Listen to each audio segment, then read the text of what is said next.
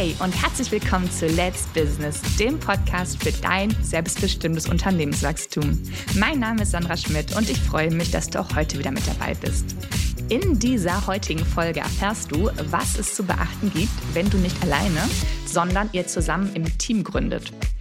In den letzten Folgen habe ich ja schon über die GmbH gesprochen und auch die Holding und was das ist und warum diese Unternehmensstruktur sinnvoll sein kann, sowohl aus steuerlichen Gründen, aber auch ganz viele andere Gründe, die da mit reinspielen.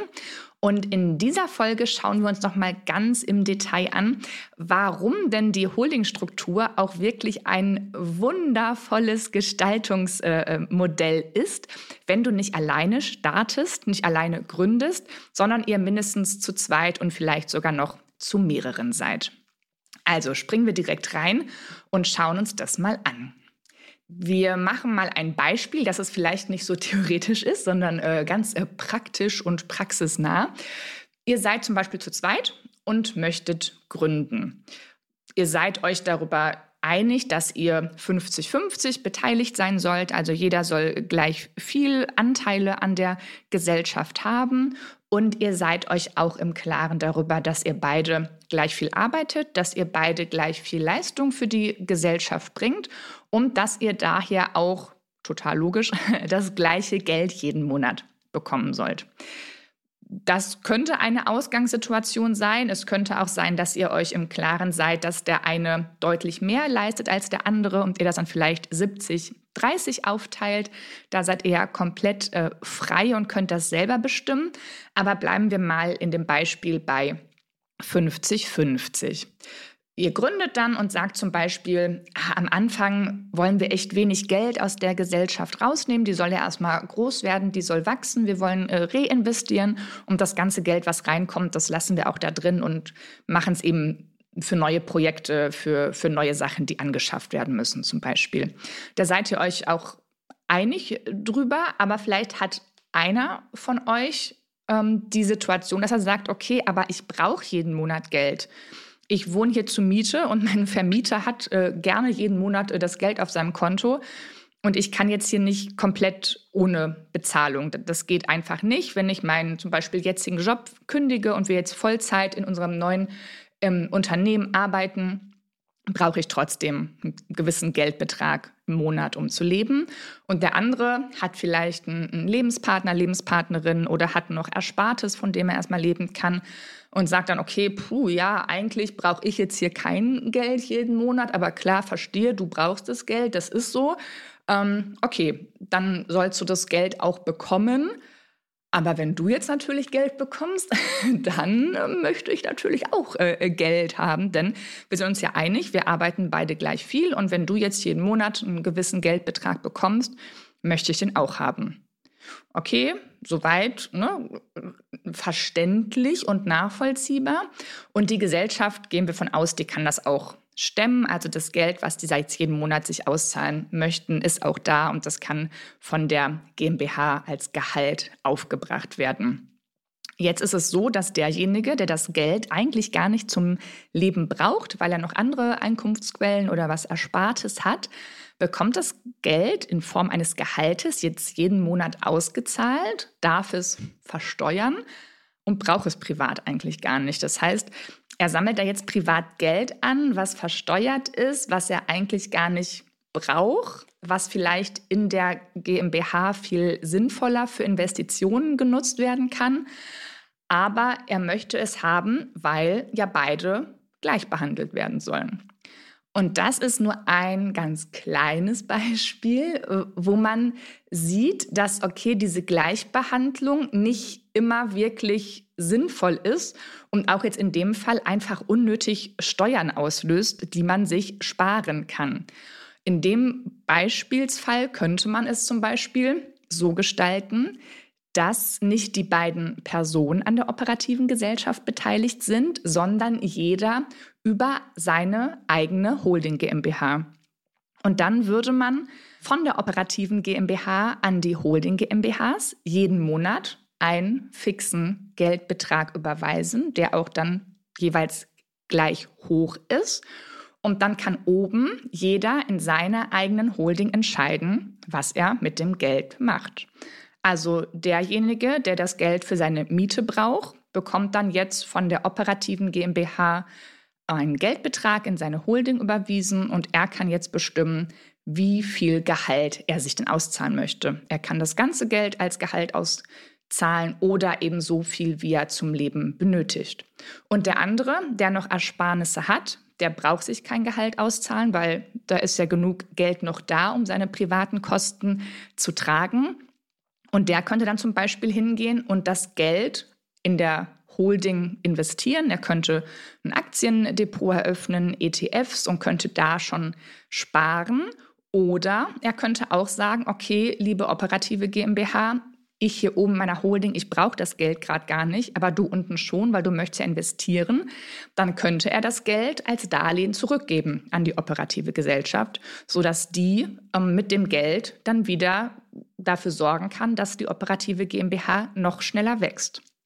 Also das war jetzt nur ein Beispiel dazu, was man auch berücksichtigen muss, denn auch wenn ihr jetzt zu zweit gründet und ihr euch gerade vielleicht total ähnlich seid, weil ihr ein ähnliches Alter habt, eine ähnliche äh, Lebensstruktur habt, ihr ähnlich äh, Geld für private Sachen ausgebt, äh, ihr seid aber nicht gleich. Es wird immer wieder Situationen geben, wo der eine irgendetwas kaufen möchte, irgendetwas bekommen möchte, was der andere nicht benötigt, wo er sagt, ach, das brauche ich doch gar nicht. Wir hatten jetzt gerade das Beispiel mit dem Gehalt. Was da auch ganz schnell aufkommt, ist, dass wenn es dann der operativen Gesellschaft, wenn es der gut geht, wenn die Gewinne macht, dass man dann vielleicht über einen Dienstwagen nachdenkt. Man sagt, okay, ne, Gehalt haben wir jetzt, jetzt möchte ich mir gern ein Auto, ich brauche ein neues, ich brauche vielleicht ein größeres und ähm, der andere sagt, nee, ich brauche kein Auto. Ich nehme hier einen E-Scooter oder ich fahre gerne Fahrrad oder mit Bus und Bahn. Ich brauche kein Auto, aber der andere möchte ein Auto. Dann sind wir wieder bei der gleichen Situation dass man jetzt, wenn man die Holdingstruktur nicht hat, in der operativen Gesellschaft vielleicht anfangen würde, hin und her zu rechnen. Der eine bekommt jetzt den E-Scooter, der andere bekommt das Auto. Was kostet das äh, Tanken oder das äh, Laden, wenn es ein E-Auto ist? Was kostet Versicherung? Was kostet Steuern? Und das ist müßig. Und das sind ähm, Streitpunkte oder Diskussionspunkte, die man durch die Holdingstruktur ganz wunderbar vermeiden kann. Denn in der Holdingstruktur bekommt jeder wieder oben in seiner Holding einen gewissen Geldbetrag und kann dann damit machen, was er möchte. Er kann ein Gehalt auszahlen, kann die Höhe bestimmen, kann ein Auto leasen oder kaufen, ohne dass die andere Person, die in der Holding ja gar nicht da ist, die da gar nicht zu sagen hat, ohne dass sie irgendwie gefragt werden muss, dass die ein Mitbestimmungsrecht hat oder auch, dass das die andere Person gar nicht sieht.